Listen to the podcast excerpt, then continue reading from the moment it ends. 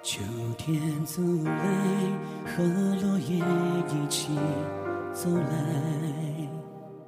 它的裙摆没有收获的秋天，花开。作者赵根阳，主播迎秋。过世而存在，曾经灿烂的梦，如今逐渐破碎的海。秋天离开，和月亮提到秋天，让人最先想到的就是收获，尤其是在金色的田野上，人之惬意与一望无际、波光粼粼的金色海洋，在大地上荡漾涌动着金色收获的波涛。一颗期待已久的收获之心，为其怦然而动，获之欲望难平。然而，生活并不总是收获，还有着秋天的无获。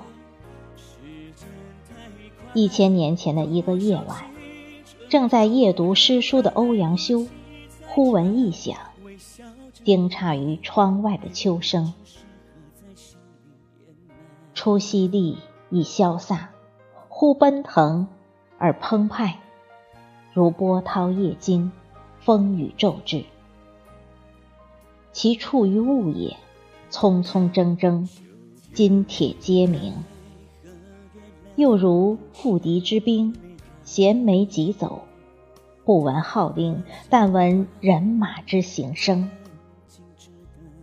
让人顿觉金戈铁马之肃杀。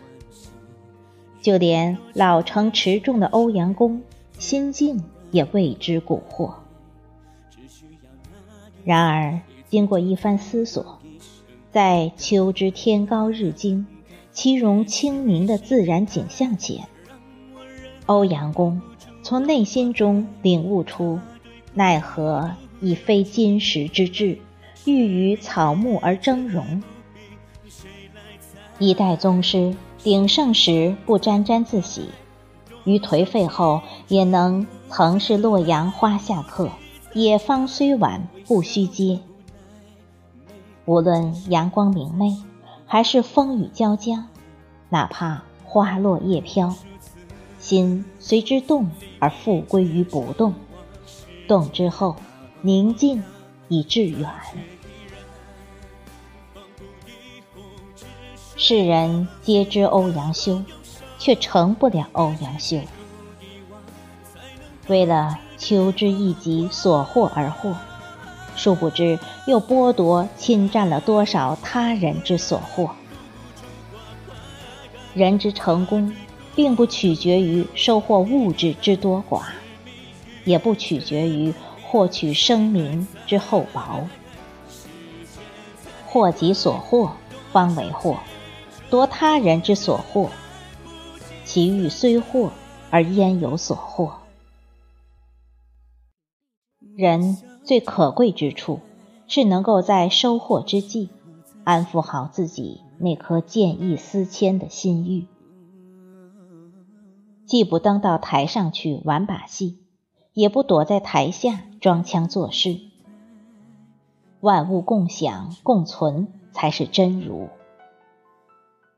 金秋之时节，能不为所获所惑，保持颗平常心，才会有所获。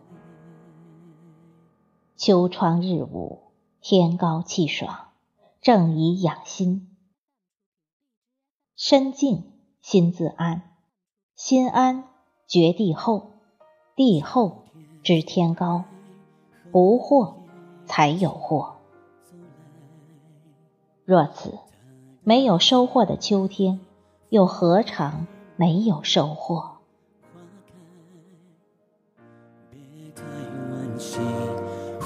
都不是因为过世而存在，曾经灿烂的梦，如今逐渐苍白，像破碎的海。秋天离开，和月亮一起离开。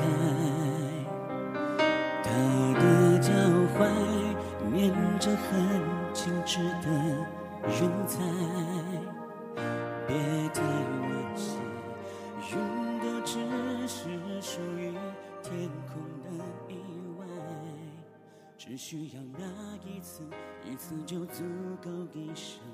感。